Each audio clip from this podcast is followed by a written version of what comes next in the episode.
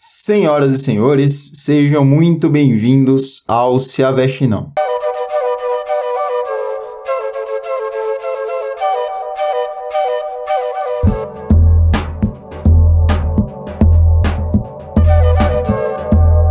É, hoje é, eu resolvi é, chegar aqui trocar uma ideia e falar sobre mim. É, que tipo, eu tava assistindo agora há pouco no YouTube e tal, o Thiago Ventura. Para quem não sabe, é um stand-up comedian. É, provavelmente todo mundo sabe, conhece, já viu alguma coisa. Mas eu gosto muito dele, gosto muito das histórias, do stand-up dele e tal. Ele tava falando algumas paradas de quando ele era moleque, de quando ele era criança e tal. Eu acho que eu tenho muita história aqui para desenrolar, muita história engraçada, né? Muitas situações. Como bom, como uma boa e velha criança do Nordeste, eu acho que eu tenho muita muita história boa para contar. Elas vão desde briga no colégio até ser pego de pau na mão pela sua mãe no seu quarto ao meio-dia antes do almoço, tá ligado? São histórias assim e tipo tem algumas aqui que eu quero contar para vocês.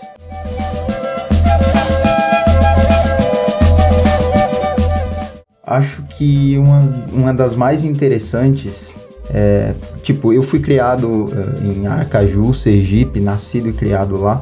Na verdade, nascido em Frei Paulo, que é o interior do agreste de, de, de Sergipe. É uma cidade que é tipo tamanho de uma mesa de jantar, tá ligado? Tem a maternidade que eu nasci, um puteiro e uma escola, tá ligado? É basicamente isso a escola. Aliás, a cidade. É basicamente isso. É, mas fui criado em Aracaju, em Sergipe, né, a capital de Sergipe. E lá eu morei maior parte da minha vida, né, maior parte do tempo. Eu morei num, num bairro de periferia que era um loteamento, loteamento recente, né, onde tinha, onde quando eu fui morar lá tinha somente a minha casa e mais umas duas assim mais afastadas e eu fui morar lá com meu pai, minha mãe meus irmãos, tipo, meio que com a cara e a coragem. A casa ainda sem reboco, sem piso, com, com piso para fazer. E mas era muito da hora, era muito legal porque eu tinha muito lugar para brincar, tinha muita árvore, tinha mato e tinha criminalidade e drogas e eu adorava tudo isso. E enfim, é, uma dessas histórias é enquanto a nossa casa ainda estava em construção, é, meu irmão e eu, a gente ficava subindo em árvore, ficava brincando de pique-esconde, pique-pega e tal. E numa delas, uma dessas brincadeiras também era de jogar pedra em é, colmeia de abelha, de marimbondo, essas paradas mortíferas aí. Certa vez a gente tava brincando numa árvore e tal e, e jogando pedra numa dessas casas de abelha, de marimbondo. Eu consegui acertar. E acreditem, é a pior sensação que você pode ter na vida. Você acha que não vai ter perna para correr o suficiente depois que as abelhas saem do, do, da colmeia, tá ligado? E o pior é que você tem. Você consegue correr e você fica cego. Você só quer sair dali, você só quer ir embora, você só quer sair fora. E nessa de ficar cego, eu não reparei que a gente estava dentro de um outro terreno que estava cercado com arame farpado. Para quem não sabe, arame farpado é um arame usado para cercar alguma coisa e nele tem, uh, tem algumas pontas onde justamente servem para geralmente para afastar animal, para afastar gado, para afastar vaca, cavalo. E eu esqueci desta porra desta cerca, onde eu dei de cara e peito nessa cerca, né, nesse arame farpado, no qual eu tenho algumas cicatrizes até hoje é, no meu peito esquerdo. O bom é que eu posso falar que eu briguei com panteras e lobos e o Wolverine, porque foi um efeito estilingue. Eu bati no, no arame, voltei e ficou metade da minha pele lá no, no arame, enquanto meu irmão atrás de mim ria e se mijava e chorava e não me ajudava. Alguns minutos depois eu fui para minha mãe chorando e me cagando de dor e ela jogou vinagre. ela jogou vinagre para poder melhorar. Eu acho que eu não tive que amputar meu peito por causa disso. Obrigado, mãe. É, entre outras brincadeiras, é, a gente sempre brincava de é, jogar pedra no telhado dos outros. Era um passatempo meio criminoso, meio de vagabundo, mas eu fazia isso. Pegava várias pedras e jogava no, no telhado dos outros e rezava para não ser pego. Era meio que tocar a campainha e sair correndo, tá ligado? Mas de um modo hardcore. Era isso que eu fazia, mano. Eu nunca fui pego, mas eu já vi muitos vizinhos reclamarem de telhas quebradas, de goteira em casa, mas ninguém nunca sabia por que e quem fazia. Sim, era eu. Se você era meu vizinho e sofria disso, me desculpa. Hoje eu cresci e eu me arrependo do que eu fazia.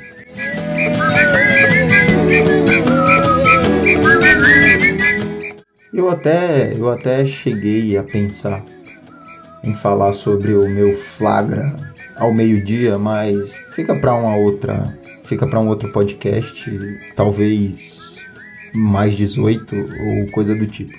Porque foi constrangedor, foi ridículo e eu espero não compartilhar isso tão publicamente assim. Outra parada que eu gostava muito de fazer era barraquinhas, tá ligado? Justamente por morar no lugar onde tinha muita árvore, muito mato e tal. É, o chão era de, de terra batida, né? As ruas eram de terra batida e tudo mais. Eu fazia várias barraquinhas, várias cabanas. É, eu saía com dois ou três vizinhos, também crianças, né? Os moleques lá da rua. E aí, tipo, a gente ia pegar madeira, pegar papelão, pegar umas paradas para fazer barraquinhas. E a gente desenrolava pra caralho nas barracas, tá ligado? A gente tava com um projeto até de fazer de andar. Casa na árvore a gente fazia, é, não no padrão americano, né? Bonitinha e tal, mas a gente dava o nosso jeito. É... E a parada das barraquinhas era muito da hora, porque envolvia desenhos, engenharia, e arquitetura, e a gente se preocupava em, em colocar lugares para sentar, em forrar o teto, colocar lugares para observação. E era uma parada meio FBI, tá ligado? Meio missão impossível. Onde a gente ficava muitas vezes, também por ser um lugar bem tranquilo, muitas vezes a gente dormia na barraquinha, tá ligado? E ficava lá durante a noite, sempre revezando em turnos para observarem quando chegaria algum invasor ou coisa do tipo. Mas era uma parada muito da hora. Que, uh, infelizmente, quem, quem nasceu em, em local de asfalto provavelmente não sabe qual a sensação. Mas era uma parada muito da hora que muitas das vezes, muitas das vezes, é, algum de nós ficava com medo e começava a procurar pela mãe ou pelo pai e a gente nunca conseguia virar à noite nessas barraquinhas fazendo essas paradas. Mas a intenção era o que contava, era muito da hora.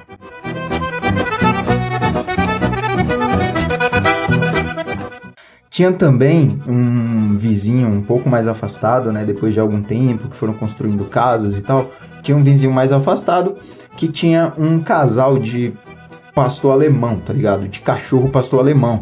E era aqueles cachorro muito bravo, muito bravo, muito bravo, muito bravo. Que vez ou outra saíam das correntes da coleira, ou enfim, se soltavam e vinham atrás de quem tivesse na rua. E quem estava na rua? Eu. E meu irmão. Não, de, de, dessa vez, dessa vez estávamos eu e meu irmão. É, enquanto a gente estava brincando, acho que jogando bola de gude ou coisa do tipo, é, os cachorros, a gente olhou para trás e puta que pariu, ó os cachorros. E a gente correu. A gente correu pra caralho, correu pra caralho, os cachorros vindo, os cachorros vão pegar, os cachorros vindo, e a gente subiu num pé de caju. Onde a gente ficou nesse cajueiro por uns 40 minutos, até alguém chegar e pegar a porra dos cachorros. Vai tomar no cu. Eu pensei que aquela porra ia subir na árvore, comer nossos cérebros e matar a gente e. Tipo o goleiro Bruno, tá ligado? É mais ou menos por aí. tem outras. Tem, tem, várias histórias onde a maioria se baseia em subir em árvore, em cair de árvore. Em. Putz, andava de bicicleta. Andar de, de bicicleta era muito da hora. É, porque onde eu morava, né, nesse mesmo lugar, tinha algumas ladeiras muito íngremes. E o que a gente fazia? No pé da ladeira, a gente colocava a rampa, que, é, que se baseava em um tijolo com uma madeira, tipo, inclinada, tá ligado? Para fazer de fato uma rampa. Então a gente vinha pedalando, pedalando, pedalando, pedalando, pedalando para pular nessa, nessa, nessa, nessa rampa. Só que como não tinha engenheiro nenhum nessa porra, sempre ficava uma ponta da rampa um pouco acima da porra do bloco. O que fazia uma, um, um, um tipo de gangorra, tá ligado? Então nunca dava bom. Alguém sempre se fudia, caía de cara. É, eu ralei as costas nessa porra que eu devo ter cicatriz até hoje desse caralho. É, tipo, nunca dava certo. 50% da minha vida de, de brincadeiras, sempre alguém se fudia, tá ligado? Muitas vezes era eu e muitas vezes não. E essas vezes que não era eu, eu ria. Então, ou eu me fudia muito ou saía muito feliz. É, inclusive, uma delas, é, eu me machuquei, eu machuquei minha perna e tal. A corrente enganchou na minha perna, eu caí, o caralho, e, e fudi toda a minha panturrilha. E inesperadamente é, deu uma micose nesse ferimento. Então você já imagina, depois que eu tive que tratar a porra do ferimento, da queda, eu continuei com a porra da micose. Fiquei com isso, sei lá, por uns seis meses. A porra da micose na panturrilha. Que eu, inclusive, também tenho cicatriz até. Caralho, eu tenho. Eu sou mais tatuado do que presidiário, tá ligado? É, então, tipo, tive essa micose, onde toda noite eu fazia compressa e era chá de, de folha de cajueiro. Segundo minha mãe resolvia, eu nunca contestei, nunca procurei um médico para saber se era real, mas além do, do remédio que eu, é, é, que eu passava e tal, recomendado por um médico credenciado, também tinha essa parada da minha mãe que eu acho que funcionava melhor do que a porra do que o médico receitava lá, tá ligado? É, nunca conteste a sua mãe. É um, esse é um ensinamento que eu deixo aqui para todos vocês. Ah, mas enfim, né, eu fiquei com essa micose por uns seis meses, que eu ainda tenho a cicatriz, eu olho para ela e penso, ei filha da puta, você quase arranca minha perna, hein? Sei, eu acho que era mais ou menos isso que eu tinha para falar hoje, né? Um pouco rápido, curto. São algumas histórias que eu tenho aqui para deixar para vocês. Não sei se são engraçadas, não sei se são legais, mas é, servem como nostalgia para mim. Foi uma fase da minha vida muito da hora, onde a gente saiu de uma casa alugada num lugar muito ruim para nossa casa própria, por mais que fosse tipo não tinha, não tinha nem reboco a casa, tinha metade do telhado. É, nós cinco dormíamos em um quarto só mas era muito da hora porque a gente tinha liberdade, a gente tinha todo um, um lugar imenso para brincar e a gente fazia muito isso e eu acho que vale a pena compartilhar aqui com vocês, com todos os meus sete ouvintes. Muito obrigado, não me abandonem. E tá aí, quem sabe numa próxima eu chego para contar mais histórias, porque tem muitas histórias. Quem sabe até com meu irmão aqui do lado, que sempre fazia eu me foder para que ele eh, se satisfizesse, né? Para satisfazê-lo, eu sempre tinha que me foder porque ele me pegava, me jogava e eu era o mais novo. Aliás, eu sou o mais novo e eu sempre fui o cobaia das brincadeiras dele. E eu acho que é por isso que hoje ele se deu bem e eu tô fudido, porque meu psicológico continua abalado até hoje. E ele continua rindo das nossas paradas, mas de qualquer forma foi muito bom. é, era muito da hora. Eu tenho saudade daquela liberdade, daquela parada.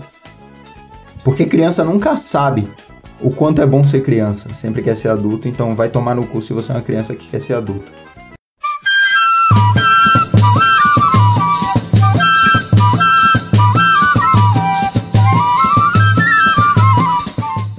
Muito obrigado. Uh, espero que vocês tenham gostado desse podcast de hoje. E um abraço e tchau e fiquem bem. E é nós, tamo junto e nunca se aveste. Abraço e tchau.